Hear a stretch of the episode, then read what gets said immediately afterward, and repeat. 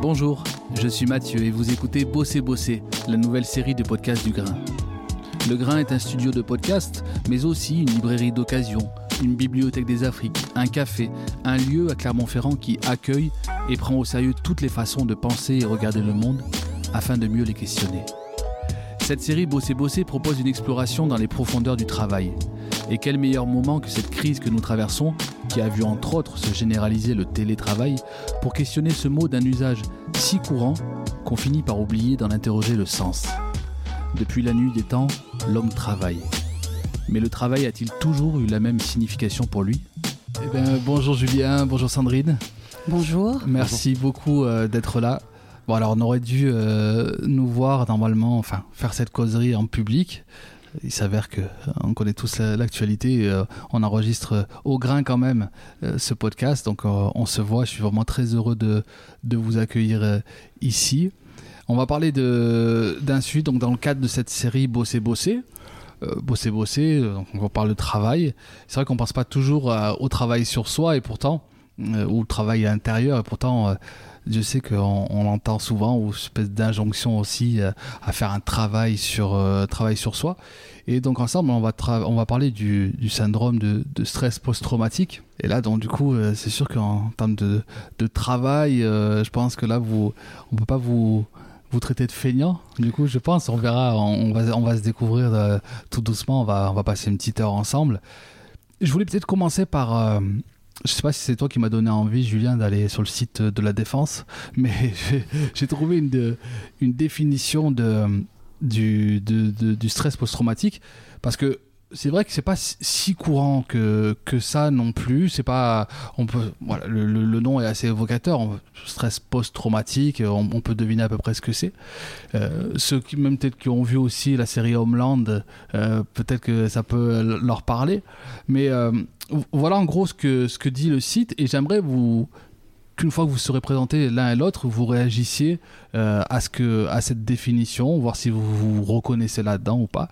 En gros, le, site nous dit que, euh, que dans une situation de stress, tout l'organisme se met en tension. Donc celle-ci a un coût énergétique qui entraîne la souffrance de différents organes au niveau du système nerveux, sous forme d'altération au niveau des structures cérébrales, celle de la mémoire. Les effets des traumatismes psychiques sont des pathologies de la mémoire. Le cerveau qui a été submergé par l'ensemble des stimuli au moment de l'agression va les reproduire ensuite à l'identique. Le jour comme dans un réflexe conditionné, en réaction à un certain bruit ou à une odeur, les images de l'agression reviennent en souvenir, parasitant l'activité psychique naturelle du vétéran. Donc là, je pense que c'est le, cas de, l'armée. Euh, ce sont les flashbacks, appelés aussi ekmnésie.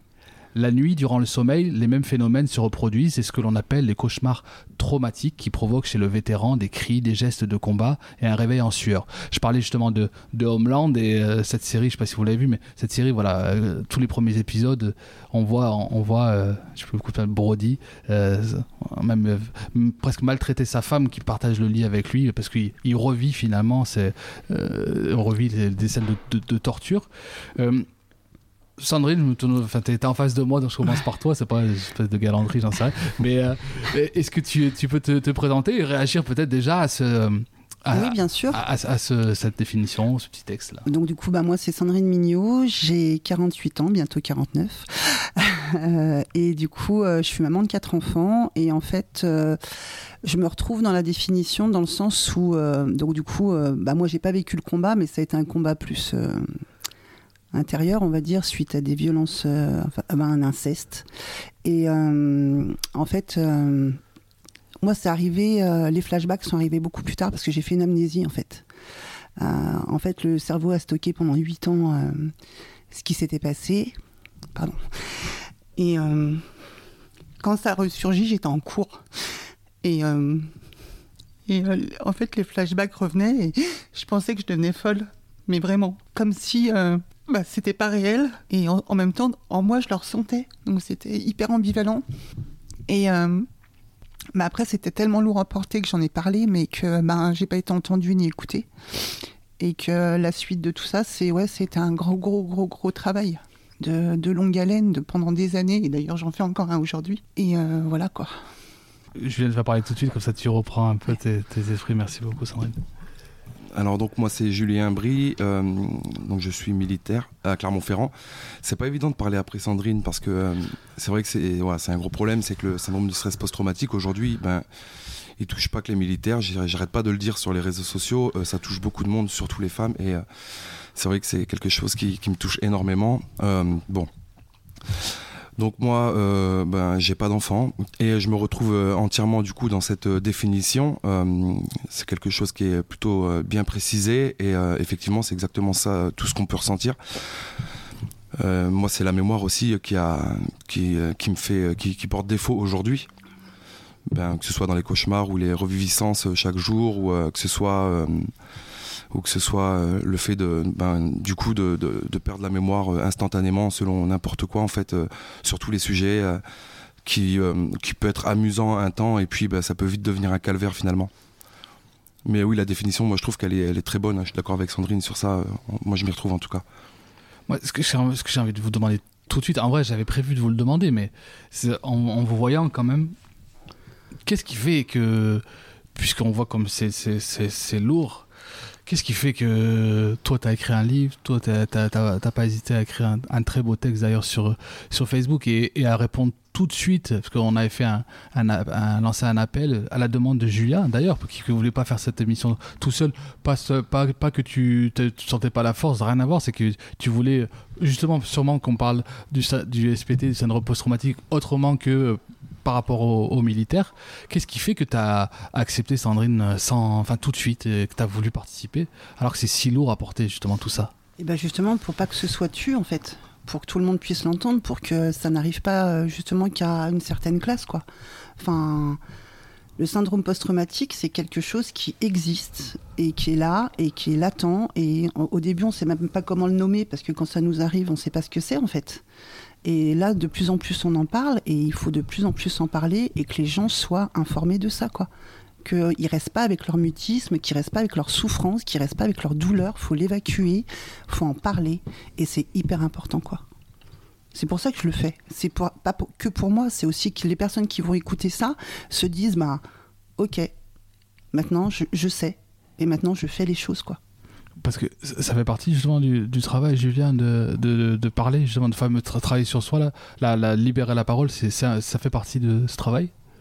Ah ouais, complet. Enfin, c'est, pas, pas facile, comme beaucoup de travail d'ailleurs, c'est jamais bien facile, mais c'est vrai que hum, même si justement on peut avoir peur des jugements, peur de, de des qu'en dira-t-on, au final c'est important de porter le message.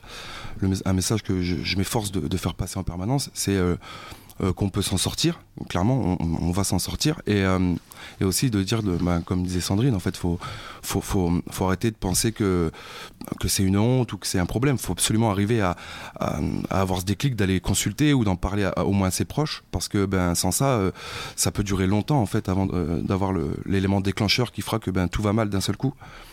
C'est le plus gros du travail, c'est d'arriver à, le verbaliser finalement. parce que.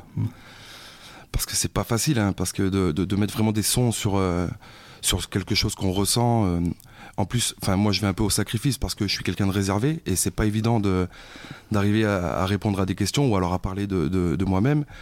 Mais je vais au sacrifice parce que je me dis qu'à force que les gens ben, ils m'entendent ou ils nous entendent avec Sandrine ou qu'elle soit lue euh, avec son poème ou truc comme ça, ben les gens ils vont se dire bon mais ouais moi aussi je peux franchir le cap et ouais c'est vrai que c'est un travail qui est très difficile sur soi-même. Est-ce que, Sandrine, du coup, tu. Je sais pas si. Tout à l'heure, c'est juste que ça t'a fait ressurgir. De quelle manière tu peux le faire, mais est-ce que tu peux. Euh, pas raconter ce qui t'est arrivé, mais quand même, tu vois, raconter la, spécificité de ton, de ton. Eh ben alors la, spécificité, c'est, euh, ben c'est, euh, en fait, moi j'étais enfant, hein, j'avais 8 ans, j'étais, je suis tombée malade, j'ai eu un rhumatisme articulaire aigu et un souffle-cœur dû à une angine mal soignée. Et suite à ça, euh, je devais partir en sanatorium et mes parents préféraient m'envoyer chez mon oncle qui était instituteur et qui vivait en campagne profonde. Et du coup, et pendant un an, en fait, euh, bah, j'ai été sa poupée. C'est-à-dire réellement, euh, dès que monsieur n'avait pas satisfaction avec sa femme, il venait dans la chambre et, c'était moi avec qui il jouait. Ouais. Donc en fait, ça a été, ça a duré un an. pendant cette année-là, j'ai pris 20 kilos, mais personne ne s'est posé la question. Ensuite, je suis retournée chez moi. Donc, au retour, ben, le cerveau a complètement occulté. C'est-à-dire que j'étais retournée avec mes habitudes, ma sécurité, mon chez-moi. Donc, du coup, pendant un, 8 ans, le cerveau, il a fait. je me souviens de rien. Ah et en fait, un jour, au bout de 8 ans, euh, j'étais en cours, c'est ce que je disais tout à l'heure, et euh, là j'étais en train d'écrire, et j'avais des flashbacks euh, de lui sur moi, avec ses mains, enfin je vous passe les détails, voilà. Mais du coup, et à me dire, et, des flashbacks aussi de, de sa maltraitance, parce qu'en fait, ce n'est l'inceste, il faut savoir que l'inceste, ce n'est pas que que le corps qui c'est aussi le cerveau c'est-à-dire qu'en fait il, il agit et c'est de la manipulation en nous disant qu'il nous fait croire qu'on est à lui. Sa, phrase préférée, c'était Tu es à moi, je fais ce que je veux de toi. Il allait jusqu'à écouter mes conversations. C'est-à-dire que j'avais pas le droit de sortir avec les autres enfants du village parce que bien sûr, il fallait que je, pas que je parle. Et en fait, j'avais un préau et j'avais droit qu'à avoir qu'une seule copine. J'avais pas le droit de sortir dans le village, faire des activités, etc. J'étais tout le temps enfermée euh, avec eux, quoi. Et euh, quand euh, j'allais avec cette copine, je me mettais sous le préau, donc on montait les escaliers et il y avait une porte qui donnait dans le grenier et il venait écouter toutes mes conversations. Et le soir, il se foutait de moi en me rappelant toutes les conversations. En me disant, ouais, t'inventes des trucs, bah, comme les enfants, hein, les enfants inventent, hein, ils se font des histoires, et surtout moi dans cette situation. Et du coup, euh, en fait, non seulement il vous, il vous prend votre esprit, mais il vous prend votre corps, en fait, vous êtes, voilà, vous êtes sa chose, réellement. L'inceste, c'est ça. C'est pas que, euh, que, le Non. non. Et puis c'est aussi euh, sa violence verbale. C'est ça, ça vous, ça vous anéantit en fait. Hein. La, confiance, il y en a plus quoi. Ça c'est clair que la, la première chose qu'il a détruit chez moi, c'est ma confiance. Et après, le reste avec. Hein. Mais. Euh, Et du coup, donc huit ans après ces flashbacks, est-ce que c'est très rapidement? Tout à l'heure, en micro, tu me, tu me parlais de la brigade des mineurs ici, enfin de la brigade des mineurs. Euh, est-ce que ça veut dire que très rapidement, tu as, as cherché à, à, parler, du coup? Oui. Comment, comment, comment ça s'est fait Alors moi, euh, ça s'est produit ben, quand je suis revenue de cours. Euh, ma mère était là, donc du coup j'ai été lui en parler. Et pas d'agissement, pas de réaction, rien le néant. C'est-à-dire que, et en plus, il me l'avait dit, lui. Il m'a dit de toute façon, si tu parles, personne ne te croira. Et euh, malheureusement, dans cette histoire, il avait réellement raison, quoi. Parce qu'en fait, euh, bah, j'ai été cru jamais par personne. À part euh, le, petit frère de ma mère, qui lui a vraiment réagi à ça, a dit à ma mère, enfin Sandrine, elle en parle depuis des années. Quand on ment, on se lasse au bout d'un moment. Le mensonge, enfin, on mm. s'en lasse, ou alors on change de version, etc. Là, depuis des années, elle te donne toujours la même version, toujours les mêmes faits, comment ça se passait, etc. etc. Et toi, tu n'as rien fait. Et il lui a, dit, c'est le temps de faire encore les choses. Et en fait, elle, bon, bah, elle n'a jamais rien fait. Enfin, mes parents n'ont jamais rien fait. Et donc, du coup, je suis restée avec euh, ben, cette construction-là, de ne pas être entendue, en fait, d'être écoutée, mais pas être entendue. Et puis, bah, il n'y a pas plus tard que l'année passée, en fait c'est moi qui ai pris la décision de franchir la porte du commissariat et d'aller porter plainte contre lui après 40 ans, quoi. Mais il m'a fallu tout ce chemin quand même pour y arriver.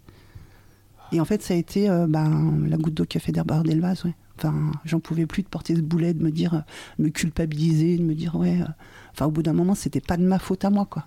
Donc, du coup, c'était lui, quoi, le coupable et pas moi.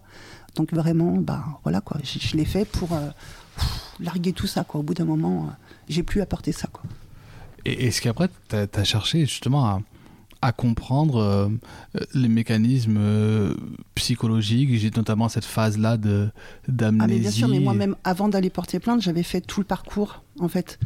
Euh, j'ai été voir une hypnothérapeute, parce que justement, il fallait que je me libère de ça, qui m'a appris plein de choses sur moi. Ça t'a aidé? Ça m'a aidé, énormément. D'ailleurs, ça m'a fait même avancer. j'ai aussi euh, par rapport à, ma prise et perte de poids, etc. Parce que ça aussi, ça fait partie aussi. Euh, la protection, bah, on prend du poids parce qu'on veut pas être regardé. Euh, on n'est pas. puis j'avais aussi ce côté de pas avoir ce côté féminin justement parce que le féminin, bah, forcément, ça, provoque le regard d'autrui, quoi. Donc du coup, il y a eu ça.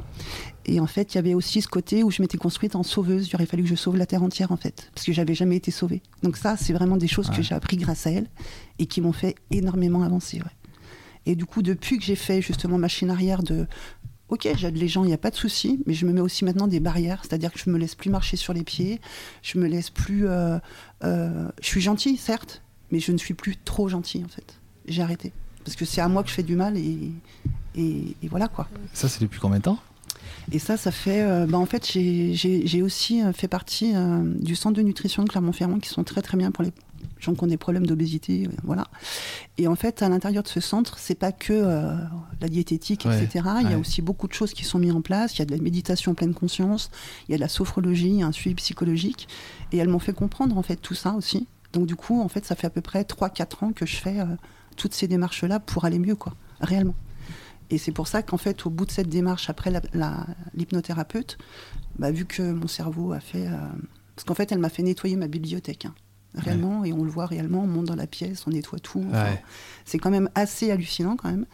Et du coup, suite à ça, en fait, elle, bah, elle m'avait fait poser les sacs poubelles dehors. Et en fait, j'ai remarqué que c'était ça mes sacs poubelles, en fait, que je portais en permanence comme ça. Et du coup, ben, c'est pour ça que j'ai décidé, euh, après tout ça, d'aller euh, au commissariat. Toi, euh, Julien, tu, tu parles dans, dans ton récit et de sophrologie, justement, dans, dans le SAS, là, Chypre. Et, euh, et un des tes personnages, mais c'est un récit, c'est pas une fiction, c'est justement la, la psy.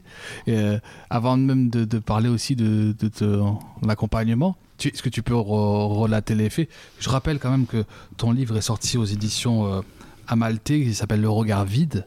Euh, tu as fait pas mal de, de, salons, tu as, répondu pas mal à la presse pour, pour, ce, pour ce livre même si on invite les gens à, lire le livre, euh, qui se lit tout seul, parce que c'est un récit, on est, on est dedans avec toi, c'est assez hallucinant. Euh, est-ce que tu peux rappeler du coup un peu les, faits du coup? Ben en fait, euh, le, 9 juin 2012, donc à Nijrab, en Afghanistan, on était sur un, sur un marché pour donner des, des cadeaux aux, gens, aux villageois et puis aux enfants surtout.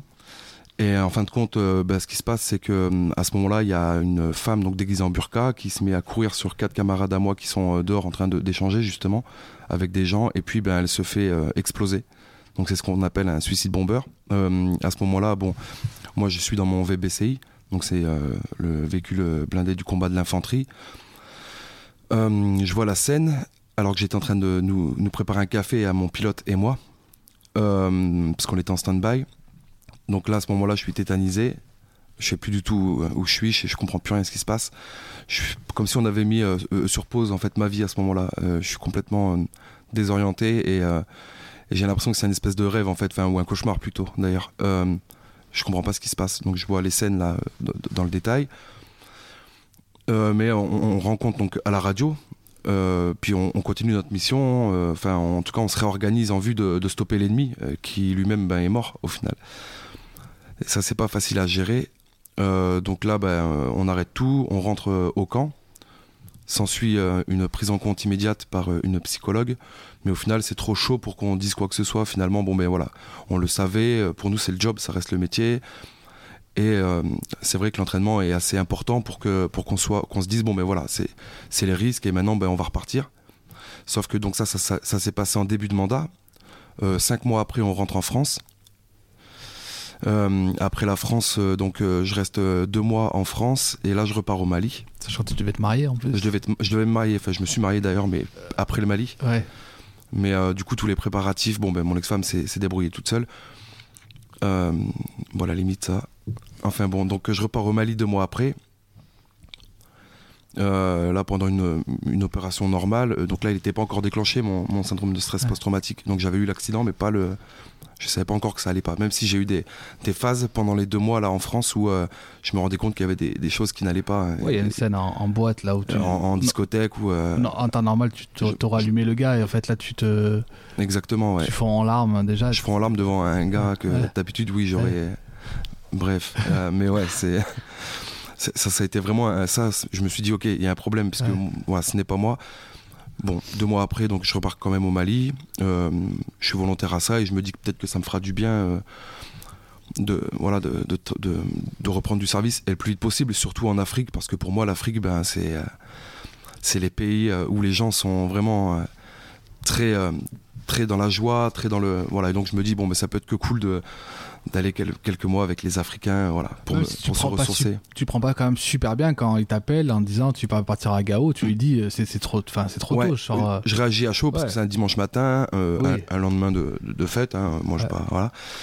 Euh, ça m'appelle le matin et on me dit ouais euh, bon ben on repart euh, non non moi je repars pas pour l'instant il y a un truc qui va pas et puis en fin de compte après en voyant un petit peu ce que va être la mission en discutant un peu avec mon chef je me dis ok bon ben pourquoi pas donc à ce moment là je suis plutôt pour. Même si c'est pas si simple parce que justement en moi je sais qu'il y a un problème. Qui va pas, je sais qu'il y a un truc qui va pas et peut-être que je devrais y aller ou pas sûr. C'est un peu le bordel quoi. Enfin c'est un peu dans ma tête à ce moment là euh, je pars au Mali. Un jour, on fait une mission, euh, une mission euh, lambda, justement, encore une fois, pour aller voir un peu les, les gens, les, les, personnes du, village, pour discuter un peu avec eux. Et puis, ça annonce à la radio, donc dans les mêmes, dans les mêmes termes, termes qu'en que, Afghanistan, ça nous annonce qu'il y a un suicide bomber qui est avéré dans la zone à 6 km, donc à Gao, à 6 km de notre position. Mais moi, à ce moment-là, je suis pris d'hallucination. Euh, je vois mon groupe qui est euh, mort euh, derrière dans, ce qu'on appelle les épiscopes, donc c'est les moyens de, vision en fait autour de la tourelle. Et là, donc, je vois les, gars, mais vraiment morts, quoi. C'est pas, je les imagine en train de. Je les vois morts, quoi. Et pour moi, ils sont tous morts. Je regarde devant, enfin, c'est complètement. c'est n'importe quoi. J'ai l'impression de devenir complètement fou, mmh. de délirer complet. Je, prends, je panique. Je rentre dans une crise de panique. je ressens l'odeur de la mort. les flashbacks reviennent avec. Je mélange l'Afghanistan et le Mali au final je fais les mêmes gestes, je me mange le même ongle, je j'allume ma cigarette de la même façon, enfin je, fais tout pareil et là je me dis il y a un problème et euh, à ce moment-là je me dis ben ouais faut, faut, faut, que j'arrête là, faut que y a, parce que bon je me retourne, je les revois vivants, je me retourne, je les revois tous morts, enfin je me dis ok je deviens fou, ça y est je suis j'ai franchi un cap quoi je suis ouais et puis t'annonces un truc incohérent à la radio là tu dis euh, que c'est un groupe de, de gamins et le, et le, chef ou le gars je connais pas vos, grades mais tu dis mais Enfin, il dit, mais c'est à 6 km, Jules. Ouais, ouais, c'est ça. Alors que toi, tu, tu dis, tu vois que c'est un groupe de gamins juste devant toi. Pour moi, c'est là, c'est maintenant. c'est imminent. Le danger, ben, comme encore aujourd'hui, en, 2021, le, danger pour moi est toujours imminent. C'est toujours un peu euh, délicat. Mais euh, à ce moment-là, quand j'entends ça à la radio, je me dis, ben, mes potes sont morts. Alors que non, mais je me dis, mes potes sont morts, ben, c'est eux. Ça peut être que eux. Qui d'autre? Et là, ouais, j'annonce à mon chef, ouais, ben, faut faire quelque chose avec les ceux qui sont devant nous parce que là, ça, ça devient compliqué. Et euh, lui, il m'a dit, mais, mais on vient, c'est vrai qu'on venait juste de discuter avec eux, de rigoler avec eux. Enfin, et du coup, c'est là que je me suis rendu compte qu'il y avait un gros problème, ouais.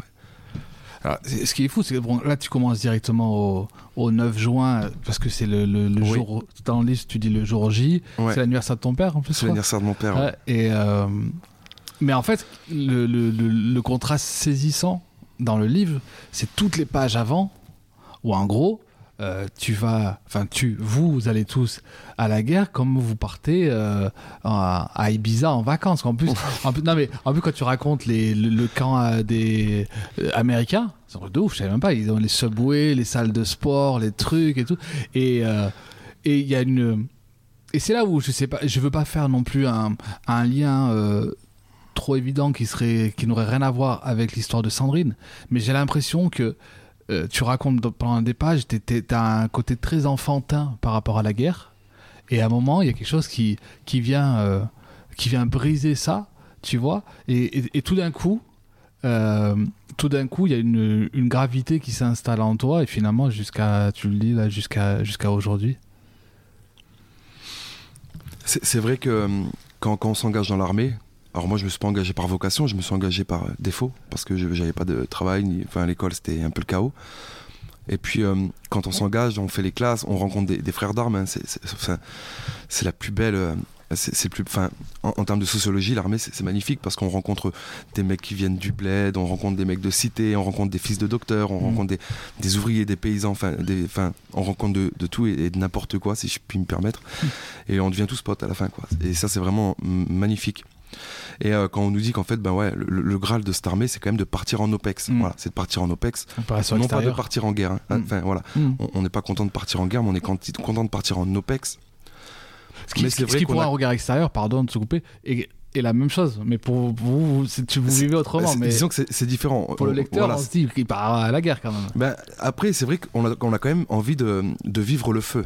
C'est quand même. Alors, c'est enfoui en soi, on, on, a tous envie de vivre le feu on a tous envie de, ben, de, faire son combat pour ce, ce pourquoi on est entraîné depuis des années, euh, avec les, la vocation qu'on a, avec les, euh, toutes les valeurs qu'on place dedans. Euh, défendre la France, agir pour la France et pour les locaux qui sont là, pour les gens qui sont là, qui ont besoin de nous. Voilà, ça, ça, ça met un degré en plus dans l'envie d'aller là-bas pour connaître ce feu. Maintenant, c'est clair que tous les aspects de envie de faire la guerre comme on peut voir dans les films. Non, on n'a pas l'envie de, tuer des gens par exemple, et on n'a pas l'envie de voir des potes mourir alors que ça peut être une fatalité, la preuve quoi. Forcément, on comprend qu'il y a un avant et un après, mais est-ce que tout d'un coup, il y a c'est une noirceur qui s'installe euh, Tu dirais ça, toi? Est-ce que tout d'un coup Parce que si je peux rebondir, moi je trouve que l'âme, elle s'assombrit d'un coup, quoi. Enfin, moi, quand j'ai quand je m'en suis souvenu au bout de 8 ans, j'avais l'impression d'avoir pris 40 euh, ans, quoi. Ouais réellement. Comme si mon âme, d'un coup, elle était toute noire. Euh. Tu le dis dans ton poème d'ailleurs. Ouais. Vraiment, l'âme, elle est. J'avais l'impression d'étouffer. Enfin, j'étais plus moi-même, quoi. Tout, tout juste, bah justement, 16 hein, ans en plus, on est encore adolescente, on a toute. Euh, enfin, c'est ça, on est, on est heureuse de vivre, etc. Et d'un seul coup, j'avais toute cette noirceur qui arrivait et je comprenais pas. Et c'est ça, le plus terrible là-dedans, dans le syndrome post-traumatique, c'est de pas comprendre tout de suite ce qui nous arrive, surtout à 16 ans, quoi. Oui, en fait, c'est ça. C'est euh, en Afghanistan, euh, le 9 juin 2012. Non, j'ai pas eu conscience vraiment de ce qui se passait. Pour moi, c'était un, aléa qui pouvait avoir lieu, en fait, euh, dramatique certains, mais qui pouvait avoir lieu durant le travail. En revanche, quand je l'ai déclenché au Mali, là, ça a été autre chose. Là, ça a été vraiment beaucoup plus difficile. Ça a été là ça a été autre chose parce que ben j'étais complètement perdu en fait on, se, rend, compte qu'on a un, vrai problème qu'il est là qu'il est présent on n'arrive même pas à mettre de nom dessus, on n'arrive pas, même pas à le comprendre. Et, euh, et, là, ouais, ça fait bizarre. Là, il y a des moments où j'ai remis en question euh, euh, le est-ce que j'ai bien fait de, est-ce que j'aurais pas dû me casser une jambe avant d'aller mm. m'engager, est-ce que j'aurais mieux fait de, et là, on, prend, on prend peur, ouais. Mais tu vois, dans ce que j'ai lu en, tout début de conversation, ça parle de d'agression. Sandrine, tu as connu une agression. Et pourtant, toi, on pourrait se dire que c'est pas totalement, enfin, une agression, en tout cas à ton, à ton, à ton égard. Est-ce est que, est-ce que c'est une, une, forme particulière de syndrome post-traumatique quand tu es témoin d'eux? C'est, en fait, c'est ton, ton émotion et ta mémoire qui est, qui est agressée dans la définition, quand il parle d'agression, il parle pas d'agression physique. Mm. Il parle de, enfin, que c'est quelque chose d'agressif. Mm. Je veux dire, euh, là, on marche, d'un seul coup, ça explose juste à côté là-bas. T'es agressé, ton, ton, cerveau, il est agressé. Mm, en fait, c'est plus dans ce sens-là. Ouais, parce que moi, j'ai lu quelques travaux de Muriel Salmona. Et en fait, elle, parle bon, des violences euh, faites aux femmes, mais elle parle aussi, par exemple, euh, pour, pour les personnes qui sont victimes d'attentats un attentat, c'est aussi, ça peut produire des symptômes post-traumatiques derrière euh, mmh. violents, quoi. Donc du coup, c'est, j'entends ce qu'il dit et je, reconnais aussi ça. Mais un accident de voiture, être témoin d'un accident de voiture, selon la gravité des choses, euh, c'est pareil. C'est, euh, bah, il y a beaucoup de, de syndromes de stress post-traumatique qui sont issus d'un accident de voiture. Mais en réalité, il peut être issu de n'importe quoi. Je veux dire, demain, tu fais un match de foot, tu fais une double fracture ouverte tu peux, euh, ton cerveau peut euh, ne plus jamais, euh, enfin, foot, bah stop quoi. Non, plus jamais. Bah, D'ailleurs, c'est quand même fréquent, mais juste le fait d'être dans l'évitement après, de courir ou de d'y de, penser à chaque fois, de se dire putain, mais non, je peux plus rien faire parce que ben, si ma jambe ça refait pareil, laisse tomber, tout ça, ben rien que ça, ça c'est un, un, syndrome de stress post-traumatique. Après, il y a des degrés, il y a des niveaux, mais c'est vrai que c'est en fait, c'est pas tellement la, la, cause qui définit le syndrome de stress post-traumatique, ça va être plutôt le, euh, ce que va mettre en place la personne, la victime, pour passer outre. Mm. C'est tenter qu'il arrive à, passer outre, en fait. et puis, il faut passer outre. Mm. Avec du travail sur soi, mais on, passe outre, c'est sûr. Là, normalement, on aurait dû avoir cette conversation en novembre, et il s'avère qu'aujourd'hui, on est le 20 janvier, et que malheureusement, le, enfin l'inceste euh, avec la sortie du livre euh, c'est Camilla Camille Kouchner Camille Camille, Camille euh, malheureusement on en parle beaucoup. La question en fait que j'ai envie de te poser Sandrine c'est que c'est dans ce fameux travail sur soi c'est ce qui nous occupe aujourd'hui en tout cas en partie pour bosser bosser qu'est-ce que toi tu pourrais conseiller, même si je sais qu'il y a une part de, dans tout ça, on voit bien de, de, rationnel, donc on prend les conseils, mais quelque chose aussi de, qu'on maîtrise, qu'on maîtrise absolument pas, ce serait trop, trop facile. Qu'est-ce que tu pourrais Je pense que la première des choses, c'est s'écouter soi-même. C'est-à-dire qu'on est euh, seul acteur réellement. Moi, il m'a fallu des années pour aller porter plainte, par exemple. On peut pas dire à quelqu'un, oui, bah va porter plainte, euh, fais ci, fais ça, tant qu'on l'a pas décidé nous-mêmes. Et, je pense que déjà, il faut parler, mais parler aux bonnes personnes. On peut pas parler à n'importe qui. On mmh. On peut pas parler et on est écouté souvent, mais pas entendu. C'est ça, euh, enfin, dans la société en particulier, surtout. C'est quoi la différence que tu fais? Alors, écouter, c'est bah, je peux écouter euh, quelque chose qui passe à la radio sans forcément mon esprit être attentif. Entendu, c'est ça. C'est être entendu, c'est-à-dire que la personne qui est en face de nous va pouvoir apporter des réponses ou pas, mais en tous les cas, des conseils, euh, une attention particulière, quelque chose qui nous montre quelque part qu'on a un tout petit peu d'importance quand même. Et, euh, moi, je, fonctionne comme ça maintenant. C'est-à-dire que, et je pense que ça fait partie de la construction, euh, je, je, je, m'éveille de plus en plus.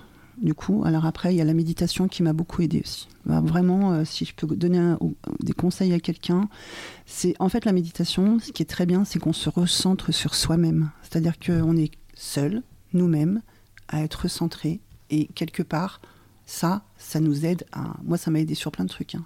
Donc pour le boulot, pour euh, même pour la relation. Hein rien que la relation. Donc du coup, euh, je trouve que après donner des conseils, c'est compliqué parce que chacun vit sa situation comme mm. il la ressent. Donc du coup, après, moi j'ai beaucoup d'empathie, donc j'arrive à me mettre à la place d'autrui. je pense qu'il faut faire aussi preuve d'empathie quand on est face à des personnes comme ça, parce que sinon elles se sentent complètement euh, désabusé. Et justement, c'est comme quand on rentre dans un commissariat et qu'on n'est pas écouté et qu'on est jugé et que euh, ce que tu disais tout à l'heure. Euh, et, ça sert à rien parce qu'au final des courses, on se retrouve encore plus avec cette douleur, plus avec cette culpabilité mmh. et on s'en sort pas en fait. Donc du coup, vraiment, faut s'écouter. Moi, c'est le seul conseil que je donnerais et que si on est décidé à faire les choses, faut les faire parce que ça va, ça va soulager en fait. Ça va soulager et et, on, se reconstruit. Mais tu me dis si je me trompe, en plus, euh, il s'avère que de porter ce, ce fardeau-là, sans, sans, poser les tu parles de sacs poubelles ou de euh, sans poser ces, ces, valises là c'est à dire qu'on peut faire porter ces valises à notre descendance tout en à fait, c'est ça c'est tout à fait ça en fait euh, l'inceste c'est intergénérationnel c'est à dire que l'inceste c'est des générations et des générations d'enfants qui ont été abusés et en fait, moi, j'ai cassé la chaîne. J'en pouvais plus. Parce qu'en fait, j'avais non seulement ma culpabilité à moi, mais j'avais aussi la culpabilité de tout ça. Donc en fait, j'ai voulu larguer le boulet. Donc j'ai pris un gros hache et j'ai mis un gros coup dans la chaîne, quoi. Et j'ai dit ça, ça ne m'appartient plus, en fait. Et je voulais pas que ça appartienne aussi aux descendants qui allaient arriver. Parce que moi, j'ai été abusée par mon oncle, mais je pense que mon oncle a été abusé. Et je pense qu'avant lui, il a été enfin, la personne qui l'a abusé a été abusée, etc., etc. Donc du coup, je pense que ça fait des générations et des générations que ça se produit, et qu'en général, les gens qui reproduisent, c'est qu'ils ont subi. Et moi, et moi, j'ai dit stop, quoi. J'arrête tout, quoi. Mais tu, tu sais quand même que tout à l'heure, on a, on a prononcé le mot euh, tabou, et comme quoi le tabou vraiment ancré. Je me, je me renseigne sur tout ça, vous venez aujourd'hui, et tu vois, quand je, je, me suis même pas imaginé, t'es arrivé avant moi ici au grain, mm. je me suis pas imaginé que c'était toi qui attendais parce que tu étais avec ta fille. Oui. Et pour moi, tu ne pouvais pas parler de tout ça euh, alors que ta fille était là en fait. Donc, euh, si, si, si, tu, si, si, tu prenais la précaution de ne pas parler de tout ça devant tes enfants, c'est que ce sera encore tabou. C'est ça. Ouais. ouais. Il me faut plus que ça le soit. Ouais, d'accord. Vraiment. C'est. Euh, moi, pour moi, j'ai libéré la parole, mais moi, mes enfants, ils sont au courant. Enfin, moi, je les ai mis en garde aussi. Voilà. Enfin, comme je te disais, je, suis peut-être même dans la surprotection. Mais quand on n'a pas été protégé, forcément qu'on surprotège. Hmm. Après, c'est peut-être la chose à changer un peu, toi, à adoucir hmm. chez moi, justement. De... Je suis toujours dans la vigilance. Mais pour tout, hein. Et, et ça, ça vient du syndrome post-traumatique. Je suis toujours dans la vigilance. Je contrôle tout je suis quelqu'un qui contrôle. Il faut que je sois dans le contrôle. Si je suis pas dans le contrôle, je suis pas bien. Ça, faut vraiment que j'apprenne à, lâcher prise par rapport à ça. Hmm. Ça, je le sais. Hein. Donc, du coup, euh, c'est. Euh, et ça se traduit par, bah, faut que ce soit, euh, bah, pas avec des tocs hein, quand même, hein, j'en suis pas jusque-là, mais euh, ben, euh, voilà, quand je fais quelque chose, il faut que ce soit moi qui le fasse. J'ai du mal à déléguer, j'ai du mal à. Enfin, il y a plein de choses qui, font, qui, me font remarquer que je suis encore dans le contrôle. Et comment, comment ça se comment ça peut se manifester? On a parlé, on a entendu en, début, euh, de conversation, j'ai parlé de, de cauchemar. Quels sont les, signes manifestes de, ce syndrome euh, Comment comment il se manifeste euh? Parce que la question aussi que j'ai derrière la tête, c'est l'entourage aussi. À, à, quel point en fait ce que vous vivez vous peut venir être difficile aussi à vivre pour ceux qui vous entourent bah moi, alors du coup, vu que je suis dans le contrôle, des fois c'est pas c'est compliqué pour euh, les personnes qui vivent avec moi, oui. Parce qu'en fait, ils me disent ouais, tu veux tout faire, tu lâches rien. Alors je suis tenace et euh, et, en fait, on peut pas tous être comme ça. Donc du coup, après, c'est des fois c'est compliqué à moi pour le comprendre. Mais plus ça va, plus je le comprends. Donc j'arrive maintenant à lâcher un peu les choses. Mais j'ai peut-être été, ouais, peut-être des fois trop. Euh, trop fixé sur quelque chose, même par rapport à mes enfants. Par exemple, je donne un exemple, euh, peu importe, le ménage par exemple. Bah, si c'est sale chez moi, et eh ben, je me sens pas bien. Donc ça, c'est vraiment des fixettes que je me mets, par exemple. C'est ça que, tu relis directement à ce, ah, oui, oui. au syndrome ah, ah, oui ah, oui bien sûr. Ah, avant, tu te les, vous ne vous les mettiez pas avant? Ah non. Avant, je, je, quand j'étais, enfin, il y a toujours fallu que ce soit propre à côté de moi, quoi. Et ça, je suis persuadée que ça vient de ça. Ce, peut-être le fait d'avoir été sali. Mm. Voilà. Donc je pense que c'est tout lié. Le fait d'être dans le contrôle, le fait de vouloir diriger, le fait de, enfin, c'est ça. En même temps, maman célibataire, on est obligé aussi d'être un peu mm. comme ça. Donc euh, voilà quoi. Mais euh, c'est vrai que je, je ouais, après, euh, ça se traduit aussi par peut-être avoir, enfin, ce, caractère aussi d'être tout le temps, de vouloir monter toujours que je suis très forte, alors qu'au final des courses, il y a des fois où bah je le suis pas quoi. Donc du coup, en fait, c'est tout. Bah c'est ça, c'est le contrôle. Il mm. faut, faut, faut, le montrer en permanence quoi. Et ça, c'est des fois, c'est un peu lourd à, porter aussi. Ouais. Ouais, euh, pour moi, ben, moi, ça a été compliqué, très compliqué pour mon ex-femme, euh, clairement, euh, parce que ben, ce que tu décrivais tout à l'heure, les scènes un peu de guerre qu'on peut revivre la nuit, ben, souvent c'est elle qui trinque. moi, je me suis vu la, la, pousser du lit, lui sauter dessus, parce que ben, on était chez mes parents et que ma mère venait de mettre un coup de balai dans la porte. Et que ben, du coup, elle, a, ben, mon ex-femme, dans, dans, pour la protéger, je vais sauter dessus alors qu'elle elle était en plein sommeil. Donc voilà, ça arrivait souvent. Ensuite, il y a aussi l'aspect où, dans la mesure, par exemple, quand, quand tu es marié, bon, ben, dans la mesure où toi, tu décides de, de plus, euh, de plus rien faire parce que ben, tout te fait peur, finalement, tout te, terrorise, et puis ben, rien que la peur de tes réactions à toi, mmh. ben, elle, elle s'est éteinte par rapport à ça. C'est-à-dire que ben, du coup, elle voulait pas y aller seule parce qu'elle voulait absolument prendre soin de moi. Donc là, ça a été très difficile pour elle puisque ben, elle a perdu beaucoup de, de tout ce qui était euh, entourage. Parce que moi, à la limite, à ce moment-là, je m'en foutais un peu de mon entourage, à part elle et mes parents et mes frangins la liste est longue, mais, mais euh, après, à côté de ça, euh, euh, moi je sais par exemple que ma mère a fait une dépression suite à mon syndrome de stress post-traumatique parce que elle a été, elle a essayé de tout faire pour que j'aille mieux. Et au final, ben, le fait de se dire ben, que finalement c'est pas si simple que ça, de me voir, de voir son fils comme un, comme un légume et ne pas réussir à, à ce moment-là à reprendre le dessus, ben, elle s'en est beaucoup voulu donc c'est vachement contagieux finalement comme, euh, trouble, la dépression nerveuse post-traumatique ou la dépression euh, tout court. Euh, moi je sais que mes amis, il y en a petit à petit qui ont arrêté de me fréquenter, puisque je devenais pas fréquentable suite au divorce. D'autant plus parce que ben là, à ce moment-là, moi j'ai sombré dans, enfin en tout cas, je suis, je suis tombé dans quelque chose d'un peu plus individuel et personnel pour pas dire que je suis devenu égoïste, mais pas loin. C'est-à-dire qu'il n'y a plus que mon confort à moi, parce que j'estime que j'ai assez souffert et que maintenant il n'y a que mon confort à moi. Et si mon confort c'est d'aider les gens, ben j'aiderai les gens. Mais si c'est pas, par exemple si c'est de pas aller euh, boire l'apéro ou boire un café avec mes amis parce que j'ai pas le temps, parce qu'à ce moment-là je dois aller à Grain faire un podcast, ben voilà, je fais ce que moi, dont moi j'ai envie de faire en fait. Et euh, donc c'est vrai que mon entourage, ils ont tous pris un peu une claque par rapport à ça. Il y a des fois où je m'en veux, d'autres je peux pas m'en vouloir, donc bon, ben, j'essaie de faire avec. ça a été assez difficile, en tout cas. Parce que ton livre, il commence euh, où es, tu, es, il est 4 heures du mat, t'es clope sur clope, euh, tu trembles, tu n'arrives pas à rester dans le lit. Euh, ça, ça c'est encore 2021, t'as encore là-dessus ou... En 2021, je dors plus la nuit. Voilà. Ah ouais, ouais, en 2021, parce que ben, j'arrivais pas à passer outre ces, ces problèmes de, de cauchemar. Et puis de. Donc, comme je suis seul maintenant, ben, il n'y a plus personne pour me, me contraindre de quoi que ce soit. Et ça, c'est vraiment cool. Ben, la nuit, je dors plus. C'est-à-dire que je, je fais plein de choses jusqu'à ce que le sommeil vraiment me prenne. Souvent, il est 5-6 heures du matin. Et je me lève, il est euh, ouais, 10-11 heures, quoi. Ah ouais? Ouais. Parce que le fait de me lever du canapé, par exemple, ou si je suis en train de m'enregistrer euh, mes, mes raps que je fais euh, dans mon petit studio que j'ai aménagé, je suis en train de faire mes trucs, voilà. Au bout d'un moment, je me pose pour euh, redescendre un petit peu. Je vais pas dire, bon, bah tiens, c'est l'heure, va te laver les dents, on va au lit, quoi. Ouais. Non, je me dis, tiens, c'est l'heure, va te laver les dents, on va se remettre un film. Ouais. On va pas aller se coucher. Il faut pas se coucher, il faut pas dormir. Ah ouais. Freddy, je crois que c'est un enfant de cœur à côté de, de- de mes cauchemars à moi. Donc euh, ben, je, je veux pas dormir. Alors on m'a conseillé de prendre des somnifères pour dormir, mais non, puisque le but c'est de pas dormir quoi. Moi j'aimerais ne plus jamais dormir en fait.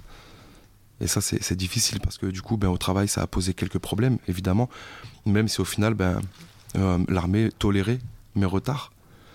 Euh, je voyais bien qu'au bout d'un moment c'était plus possible quoi, parce que j'avais quand même j'ai engagé du monde qui travaillait avec moi, qui eux ben, prenaient double de travail par exemple le matin et tout ça ben, c'était plus possible.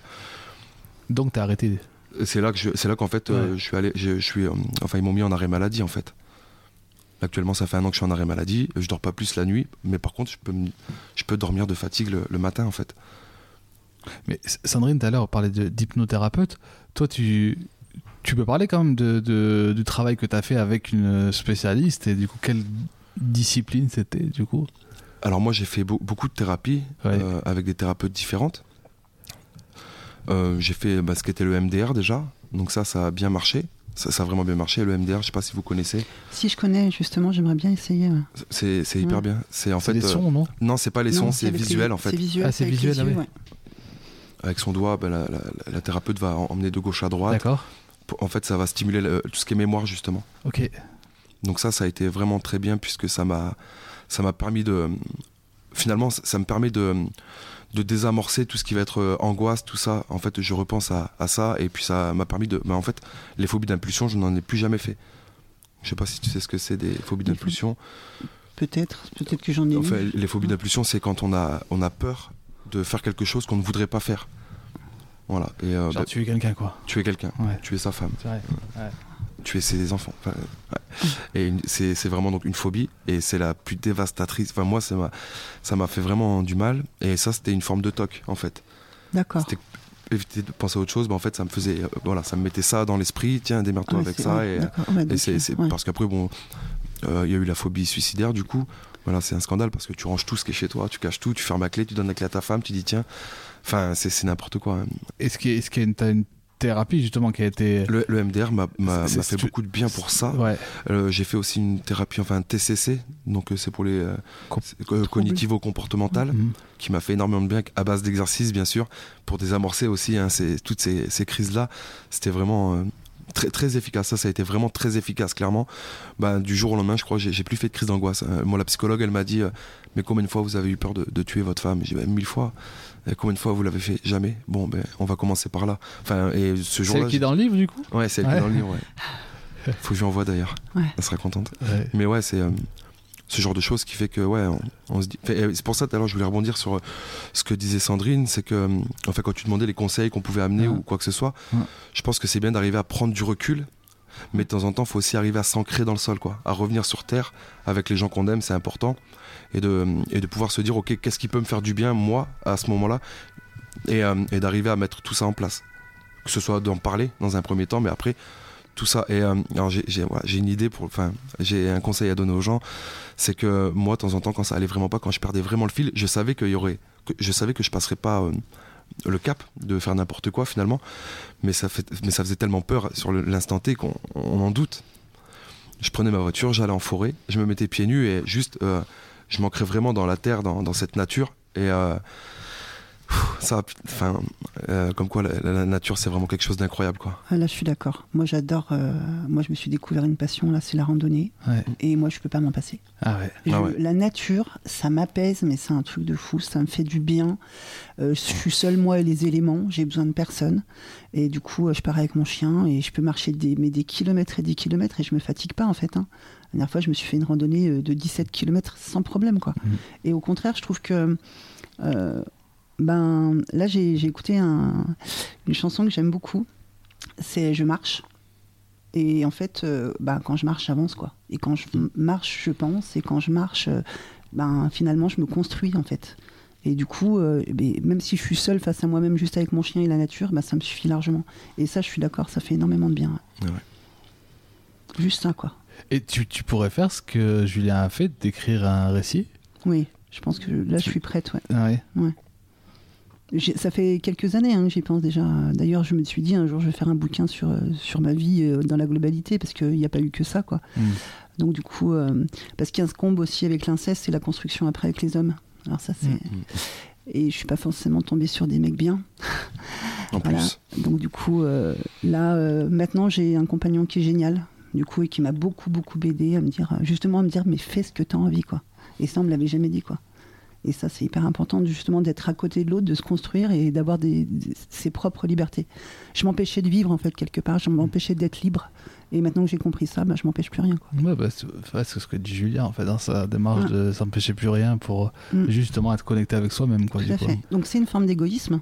Ouais. Il y a beaucoup de monde qui le comprend, puis y il y, en a qui ne le comprennent pas. Mm. En fait, pourquoi on agit comme ça, pourquoi on est devenu comme ça d'un seul coup, euh, cette forme de. Mais parce qu'on en a besoin de se recentrer sur nous-mêmes, en fait, avec tout ce qu'on a vécu, toute cette souffrance qu'on n'a pas pu évacuer pendant des années. Et que là, d'un seul coup, bah, pff, on a tout posé, quoi. Donc, forcément, oui, quelque part, on devient un peu plus égoïste. Mais c'est pas une égo- un égoïsme à faire du mal aux gens, hein, c'est pas ça. C'est un peu plus penser à soi parce qu'on ne l'a jamais fait, en fait. Et je vais vous poser une question un peu bizarre qui me vient comme ça. Vous connaissez le film Men in Black, là? Oui, Vous savez, où, où- où il, il flash et du coup, tu as oublié ce que tu viens de voir. Et la question que je vais vous poser, voilà, c'est pour ça qu'elle est bizarre. Et vous avez rac- raconté des, des, des souffrances qu'on qu'on ne- on espère pour personne. Est-ce que, j'allais dire malgré tout, est-ce que si aujourd'hui je pouvais vous flasher et tout oublier, vous diriez euh, oui, fais-le ou, vous- ou vous direz ben non, euh, c'est mon histoire? Eh ben moi je dirais ben non parce qu'en fait je serais pas celle que je suis à l'heure actuelle si, si malheureusement il m'était pas arrivé ça quoi. Donc du coup je, et puis j'aurais peut-être pas du tout eu la même construction. Enfin je sais pas, je peux pas dire ce que j'aurais été, mais en tous les cas euh, moi je trouve que j'ai j'ai j'ai avancé et j'ai bien avancé et je suis fière de, de là où j'en suis aujourd'hui. ouais. Après, c'est sûr que si on avait le pouvoir de remonter dans le temps, bon ben, on, on- on- voilà, on ferait en sorte d'éviter tout ça. Mais si c'était juste effacer la mémoire, bah non. Moi, ce qui est arrivé est arrivé. Et s'il n'y avait pas eu ça, aujourd'hui, je serais toujours. euh, Enfin, j'aurais pas cette envie d'aider les autres, cette envie de sauver, enfin, de, ouais, de sauver ceux qui, ceux qui, ceux qui a à. Et euh, du coup, ben, euh, non, j'aurais pas voulu qu'on m'efface la mémoire, c'est clair. Et puis toi, en plus, euh, quand on s'est rencontrés une première fois, tu me racontais que il y a ça, ce récit, mais qu'aujourd'hui, en fait, t'é- t'écris des choses qui ne sont plus du tout des récits. En fait, finalement, tu t'es découvert une, une volonté d'é- d'écrire des, des bouquins, des, des, plutôt dans, le enfin, thriller euh, horreur, c'est ça? C'est- ouais. Ouais. D'ailleurs, ça me fait penser à ce que disait Sandrine tout à l'heure euh, par rapport à euh, que, c'est- que ce soit géné- générationnel, c'est ça, Parce que moi, le, bon, mon, mon livre que je suis en train d'écrire Ouais. actuellement, il s'appelle. euh, enfin, il n'a pas vraiment de titre, mais moi, je marque des titres, tu sais, Ouais, pour ouais. l'enregistrement sur Word. Et j'ai marqué euh, Le mal engendre-t-il toujours le mal. Et c'est exactement ça, en fait. hein, c'est C'est tout à fait des tortures de- de- de- d'enfants, et puis ben, les enfants torturent, et puis. Enfin bref, j'en dis pas plus parce qu'on sait jamais si un jour il sort.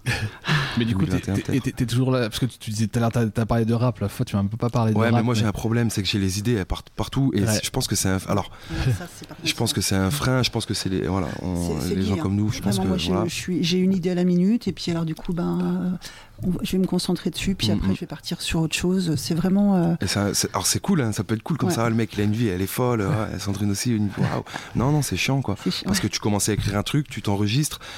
Après, tu dis, ouais, bah, faut que je mixe maintenant. Bah, attends, euh, attends. Ah ouais, tu te rappelles, le paragraphe, t'avais pas fini. euh, bah, vas-y, fais le paragraphe avant. Ah ouais, mais attends, ça peut partir sur du rap avec une instru. Ça arrête jamais, quoi. Ouais. Puis dans tout ça, ben, moi par exemple, en tout cas, dans tout ça, j'ai une reconstruction, on va dire, euh, administrative, c'est-à-dire trouver un travail, non professionnel, hein, trouver un travail, faire ci, faire ça. Mais ça, c'est le cadet de mes soucis finalement. Et je pense pas que ce soit quelque chose de bon, quoi. Et tu, tu, tu cherches à. Enfin, dans, dans ton idéal, là, tu, euh, ton, ton travail, il est toujours dans, dans l'armée? Non, Non. non, non, maintenant, euh, moi je voulais m'orienter vers euh, les CPE, être CPE, donc conseiller principal d'éducation Ouais. pour, pour, euh, parce que ben, les enfants, les, euh, tout ça, le fait de les tirer vers le haut, Ouais. d'arriver à faire un peu la police, tout ça, c'est vraiment un, un truc que j'adore. Mais il y a le cursus scolaire et tout à mettre en place. Et tout ça, bah, c'est beaucoup de démarches. Il faut que je fasse, par exemple, des remises à niveau pour avoir un niveau bac, Mm. pour, euh, pour m'inscrire en licence. C'est beaucoup de travail, mais tout ce travail, moi, je le mets tout le temps de côté parce que j'ai une, une bonne punchline ou parce que j'ai le bon truc, j'ai trouvé la bonne instru, ou alors que dans mon roman, j'ai- il y a une scène qui, qui est en train de venir, mais elle va être terrible. C'est de la balle, donc il faut que je le note maintenant. Et en fait, mes journées, elles sont domptées par ça, Ouais. par toutes ces idées qui viennent de à gauche, à droite. Je fais des clips, fais- Ouais. c'est ouais, n'importe quoi. Et le sport Le rugby, toujours? Ben, avec le Covid, là, c'est avec le Ouais. comment tout ça, c'est c'est plutôt compliqué. Mais sinon, ouais, en plus il y a le sport. Ouais. Puis après, dans tout ça, faut encore arriver à voir les copains, la famille. Et pff, c'est, j'ai plus le temps. Alors je travaille pas, mais j'ai pas le temps. Moi, je, enfin, je pensais pas que c'était possible de se dire un jour, tu sais, le fait de procrastiner, de dire bon ben, on fera ça demain, ou Mm. alors on fera- Jamais je me suis dit, mais en fait, des fois, tu, même quand tu remets pas à demain, bah, t'es quand même demain quand tu finis de le faire, parce que t'as fait ça toute la journée, toute la nuit, et en fait, bah, quand tu décides d'arrêter, bah, il s'est passé plus de 24 heures, quoi. Mhm. Et, euh, et ça, j'avais jamais connu ça. Et du coup, tu te dis, bah, le temps, il passe vite, ouais, pour de vrai. Ouais, je suis d'accord. Il passe vraiment vite le Ouais. temps et il faut que je me dépêche de soit de trouver une voie pour vraiment maxer ou soit ben, de mettre un arrêt à quelque chose. Mais qui a envie de mettre un arrêt dans quelque chose qui lui fait du bien quoi?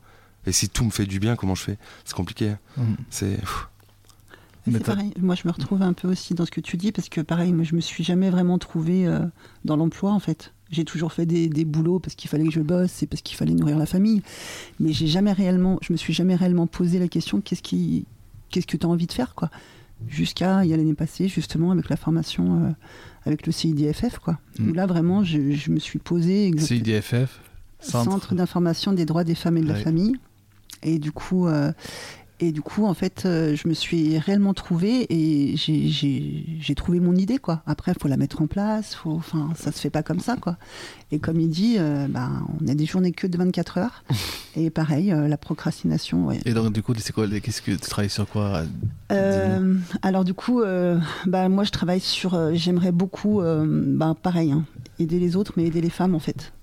Et voilà, et du coup, euh, moi, dans l'idéal, j'aurais aimé euh, faire euh, maison des femmes avec plein d'ateliers autour de la culture, au niveau de la- de l'art, euh, au niveau de la cuisine, parce que la cuisine aussi, ça fait partie des choses où on médite quand on cuisine, parce qu'en fait, on pense uniquement à ce qu'on fait et pas du tout à ce qui nous entoure. Euh, faire un peu comme de la cuisine thérapie avec les femmes. Donc du coup, euh, enfin voilà quoi. Et puis que ce soit un lieu où on puisse se réunir, parler et si elles ont besoin, et ben pouvoir se livrer quoi. Voilà. c'est vrai qu'à ce moment-là, on parle, on parle plus de guérison quoi. On parle de résilience. C'est ça. C'est de la Là, moi, je suis résilience. dans la résilience. ouais. Ouais. Je suis complètement dans la résilience là. Mais ça c'est génial. hein. Est-ce que vous pensez que quelqu'un qui n'a pas euh, vécu ce que vous avez vécu peut vous comprendre? Oui, s'il a de l'empathie. Quelqu'un quelqu'un d'em- d'empathique peut rentrer en résonance avec vos. enfin, en communication avec votre Bien douleur sûr, j'en ouais. ai, ouais, j'en ai rencontré Mm. beaucoup. ouais. Puis je- je- après, on rencontre des personnes qui. Ça leur passe au-dessus parce que. oui, ouais, c'est pas si grave que ça, quoi. Enfin, je l'ai entendu, ça. hein. Combien de fois je l'ai entendu Oh, c'est pas si grave que ça, ce que t'as vécu, il y en a plein. Mais parce bah, que c'est tabou, quoi. Parce que Voilà. c'est trop. Enfin, le, le- pas, pas l'acte en lui-même, mais, mais les, les conséquences derrière, c'est Mm. trop- c'est encore trop tabou. Parce que clairement, bon, mais voilà, euh, on prend des personnes qui ne connaissent pas ça. Elles sont rares aujourd'hui. hein. Parce que même un deuil, ça peut être Enfin, c'est difficile à vivre. Donc, c'est rare les gens qui, qui ne connaissent aucun euh, problème. Ouais. Mais par exemple, mais je veux dire, si on. En, fait, euh, si on prend des personnes qui n'ont qui n'ont rien connu, si on leur dit pas ce que c'est, on va leur dire ouais, moi je me sens pas bien, je dors pas, euh, euh, qu'est-ce qui t'est arrivé? Ben, m'est arrivé ça, ouais, ben, comme tout le monde. Mais s'ils savaient ce que c'est vraiment les conséquences, s'ils voyaient que les personnes en parlaient tout le temps, enfin pas tout le temps, mais bien sûr, si les gens osaient en parler, osaient le verbaliser, bah, peut-être que les gens ne diraient plus ça, quoi. Les gens ils se diraient plus ouais, c'est bon, on l'a déjà vu, ouais c'est bon. Non, ils diraient plus ça, quoi. Il dirait ah ouais toi aussi donc putain j'espère que ça m'arrivera jamais euh, est-ce que tu veux que un coup de main est-ce que tu veux? C'est sûr qu'en fait bah il n'y a pas tout le monde qui peut être empathique mais tout le monde pourrait comprendre au moins. En fait l'important c'est ça c'est que les gens ils arrivent à comprendre ce euh, ils peuvent comprendre enfin même sans le croire même sans le ressentir au moins qu'ils puissent comprendre dans quel état on se trouve nous à ce moment-là.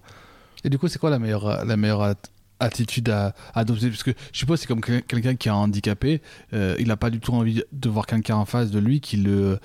il se sent euh, minimisé, euh, minimisé, victimisé s'il voit un regard que de compassion. quoi. C'est quoi pour vous la meilleure des attitudes à, à- avoir?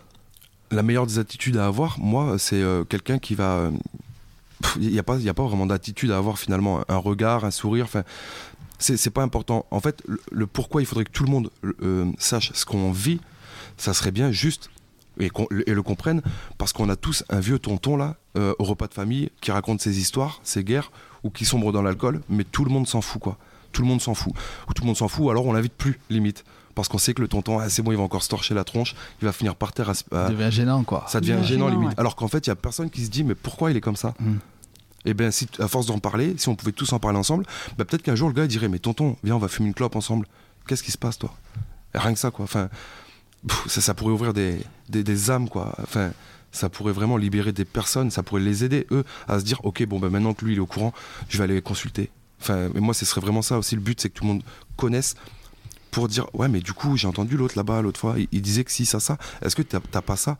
Bah peut-être que si ah ben viens on va en discuter un peu si tu veux tu veux qu'on aille voir un psy tu veux... enfin moi ce serait ça cet élan de solidarité en fait autour de, du, Mm. de ça Oui, je suis d'accord. C'est en fait euh, la compassion, ça fait pas tout. C'est-à-dire que moi, il y a des gens qui ont été compatissants, mais au final des courses, ils s'en foutaient, quoi. Enfin, je veux dire, euh, c'est un conseil, c'est euh, c'est aussi la remise en question. C'est-à-dire que on n'a pas toujours. Moi, je- ce que j'aime beaucoup, c'est qu'on ne caresse pas dans le sens du poil. C'est-à-dire que la personne qui va nous caresser dans le sens du poil, qui va toujours nous dire des choses linéaires, des choses, etc. C'est pas forcément la personne qui va nous aider. Moi, les gens qui m'ont aidé, c'est les gens qui m'ont fait réfléchir, réellement, qui m'ont dit les choses que pas forcément je voulais entendre mais au moins ça m'a fait avancer, ça m'a fait euh, évoluer, grandir, me dire bon ben ok t'as eu ça, mais ça t'empêchera pas de faire ça, ça ou ça quoi. Parce que moi je me suis mis plein de blo- blocages, hein. enfin la confiance euh, elle était au plus bas. Quand on n'a pas confiance en soi, de toute façon, on a déjà moins confiance dans les autres, donc du coup on s'ouvre moins et on avance moins vite. J'avance à mon rythme, j'avance encore à mon rythme, mais en fait euh, et puis mais j'avance il y a un truc, mais j'avance, voilà. Et il y a un truc que je supporte pas, c'est qu'on me mette dans des cases. Parce que, enfin, je trouve qu'on maintenant on met trop, trop les gens facilement dans des cases, quoi. Et du coup, on, est des êtres humains avec des sentiments, avec plein de choses qui font qu'on est une âme à part entière, quoi. Et du coup, eh ben, foutez-nous la paix, quoi. Et laissez-nous avancer à notre rythme. C'est ça aussi l'important, quoi. Enfin, je veux dire, quelqu'un qui a, vécu, euh, des drames dans sa vie, il peut pas se construire comme quelqu'un qui a jamais rien vécu. Ça, c'est une certitude. Par contre, la personne qui a vécu aussi certainement des choses autres peut lui apporter cette richesse-là. De lui dire, bah, certainement, tu as vécu ça, mais arrête de rester bloqué là-dessus, évolue, quoi. Et ça, c'est important. tu vois un, exemple concret hein, euh, enfin je veux dire euh, demain tu vas dans, le- dans, dans le tram tu vois un mec complètement alcoolisé euh, en train de limite de vomir et tout les gens ils vont pas essayer de savoir ce qu'il a hein. Mm. ils vont se dire des choses certainement du style euh, enfin bref C'est un déchet, quoi. Ah ouais, c'est un déchet. euh, Rends-moi ça, C'est un aucune dignité. rebut, ouais, dignité, ouais. c'est le mot dignité. il aucune dignité, aucune fierté, pauvre mec. et tout. Bon, ben moi, c'est ce que je me disais avant ça, par exemple. Mm. Voilà. Avant, je me disais, je me serais dit ça. Je me dis, putain, mais il est dégueulasse, ce gros porc. Enfin, voilà, Ouais. peu importe. Mm. Aujourd'hui, non. Aujourd'hui, je vois un mec alcoolisé, tout de suite, je me dis, putain, le pauvre, qu'est-ce qu'il a, qu'est-ce qu'il a pu vivre? Et si le, le- si le moment me, m'en- me le permet, j'irai peut-être lui dire bonjour. Lui dire, est-ce que ça va, s'il est pas trop agressif, parce que voilà, je vais pas me mettre dans des histoires, mais si je vois que la personne, elle est juste en souffrance à ce moment-là, qu'elle est pas bien, j'irai lui parler un peu, ouais. Alors qu'avant, non. Ouais, c'est pareil. Moi, je, moi, je parle au SDF, quoi. Enfin, je veux dire, ça, ça reste des, des, des, des- êtres humains comme nous tous. Ils ont pas de toit, ils ont déjà, euh, ils vivent la rue, etc. etc. Ah, puis ils sont Moi, pas tombés dans la rue pour, ouais, ils sont pas tombés dans la rue. Pour rien. Enfin, voilà, donc du coup, euh, il y a aussi tout un parcours de vie derrière. Et, et moi, j'ai déjà parlé plein de fois. euh, et en fait, ce qui en ressort de ça, des conversations qu'on a avec eux, c'est qu'ils disent c'est bien facile de nous mettre une pièce dans la main, ou nous donner une clope, ou à la limite de nous l'acheter parce qu'on veut pas s'approcher. Mais ce qui est de plus important, c'est la chaleur humaine quand même. Et ça, c'est ce qu'ils en manquent euh, en priorité. Et je veux dire, apporter cinq minutes de son temps à quelqu'un qui est mal, ben moi, quelque part, ça me réconforte et ça lui fait du bien aussi, quoi. Je me dis que finalement, euh, apporter un peu de bonheur, c'est pas grand-chose, quoi. Qu'est-ce qu'on peut vous souhaiter à, à l'un et à l'autre euh, bah moi je dirais continuer euh, mon petit parcours justement et puisse arriver au- que mon projet soit soit entendu Et, et voit le jour. et puis voit le jour quoi. Ouais, j'aimerais beaucoup. ouais. Est-ce qu'on pourra suivre euh, je- On a parlé de- du texte que tu as mis sur ta page Facebook. Il faut être ami avec toi Pas du tout, je l'ai mis en public. Tu l'as mis en J'ai public j'ai mis exprès en public. C'est rare quand je mets les choses en public. Mais là, je me suis dit non, Sandrine, euh, vas-y, lâche tout quoi. C'est le moment. Eh bien, écoute, moi, c'est tout le mal Voilà. que je te souhaite, Sand- Sandrine. Bah merci beaucoup. Julien Bah moi, euh, qu'est-ce qu'on peut me souhaiter Euh, Qu'est-ce qu'on peut me souhaiter euh, de, faire éditer mon second livre, ou au moins que je trouve ma voix, sans doute, hein, que je que j'arrive à trouver ma voix. La santé, bon, mais ça, ça, ça devrait être pas mal. hein. J'ai assez souffert, je pense, donc là, ça devrait aller. Et euh, après, à titre plutôt personnel, euh, ouais, je sais pas moi, après, réussir ma vie sentimentale, tiens. Ça, ça pourrait être sympa, ouais. Qu'on souhaite comme Sandrine de trouver un compagnon Ouais. qui te comprenne, qui te. Une compa- qui, un qui compagnon, supporte, hein, Ouais, surtout. qui Qui supporte, supporte. surtout, ouais, parce que franchement, évident. euh, Mais ouais, ouais ça, ça pourrait être agréable de, de pouvoir passer un peu à autre chose de temps en temps, puis de se Mm. retrouver avec quelqu'un juste pour discuter, échanger, plutôt que. Ouais. Mm. Ça ça serait c'est très très important. ouais. Il a été beaucoup beaucoup dans la compréhension, ouais. et heureusement. Donc du coup, parce que j'ai pas forcément un caractère facile non plus tous les jours, et je l'en remercie pour ça déjà. Bon, eh ben, et moi, av- avant tout, je vous remercie euh, infiniment d'avoir accepté mon invitation. Et euh, de ce moment, c'est passé super vite. euh. Mm. J'invite forcément euh, les auditeurs à, à, à lire euh, du coup Le Regard Vide, Julien. Euh, donc, je rappelle aux éditions euh, Amalté. Euh, on peut le trouver comment, ce livre, du coup? Bah Alors, soit sur ma page Facebook, Ouais, euh, Julien Brie, auteur Le Regard Vide, ok. euh, soit sinon bah, je mettrai les liens, du coup. via ouais. Internet. Sinon, il est commandable dans toutes les librairies Ok. standard. si on Ouais. Bon, mais ok, donc je mettrai le, je mettrai le lien. Sandrine, je mettrai le lien aussi vers ton, vers ton texte. Merci du, beaucoup. Du coup, et puis euh, on, on suivra, euh, voir s'il y a un. Il y est aussi euh, parce que j'ai créé une page de slam. D'accord. toi tu rappes, mais moi je slam. Ouais, et du coup, euh, ça s'appelle du slam à l'âme. Ok. Voilà. Ah bah, Tu me- tu m'enverras le lien, que je puisse le, le poster. Super. Merci beaucoup. à- Ouais, tu voulais dire un truc? Ouais, Sandrine, euh, moi j'ai j'ai une page Facebook aussi qui s'appelle De l'engagement au mal invisible, qui tend justement à expliquer un petit peu aux, aux gens euh, euh, ce qu'est ce problème, euh, tout ça. Enfin, j'essaie de faire vivre un peu sur le ton de l'humour malgré tout, euh, Ouais. parce que pour moi, dédramatiser, c'est le plus important, d'essayer d'en rire maintenant qu'on va mieux, Oui. pour arriver à, à motiver les autres Ah, à j'ai aller mieux. d'humour aussi, ça. ça Et euh, j'ai une page Facebook donc, qui s'appelle De l'engagement au mal invisible, j'ai déjà dit. Oui. Et je voudrais savoir si je pouvais partager ton poème dessus, Bien sûr. euh, quand peut-être. euh, Top. ouais, je prendrai une photo après, euh, puis euh, Excellent. si Ouais. ça dérange pas, et puis euh, Mm. je ferai un truc sur cette. euh, D'accord, super. Bah, et merci. je parlerai de ta page de slam du coup. D'accord. Eh ben, Merci. relayons, relayons-nous les uns les Ah autres. ouais, mais grave. Et aimons- Ah, Aimons-nous les uns les uns les autres surtout. Ouais. Merci beaucoup. Merci beaucoup. Merci. Merci d'avoir écouté jusqu'au bout cet épisode. N'hésitez pas à le partager, à commenter, laisser une note sur Apple Podcasts, 5 étoiles de préférence tant qu'à faire, et surtout à venir nous voir au grain, en vrai. On se retrouve très vite pour la diffusion de la prochaine causerie. D'ici là, continuons à cultiver l'art de l'étonnement, du pas de côté, cet art qui nous invite à penser depuis le lieu où nous habitons, mais aussi et surtout apprendre à s'en extirper pour l'articuler à d'autres lieux car comme on aime le répéter, on est ensemble. Personne ne peut nous contraindre à nous aimer les uns les autres, mais le fait est que nous habitons un monde commun où tout est lié, où tout est vivant. Allez, n'oubliez pas de dire à ceux que vous aimez que vous les aimez, Cambé.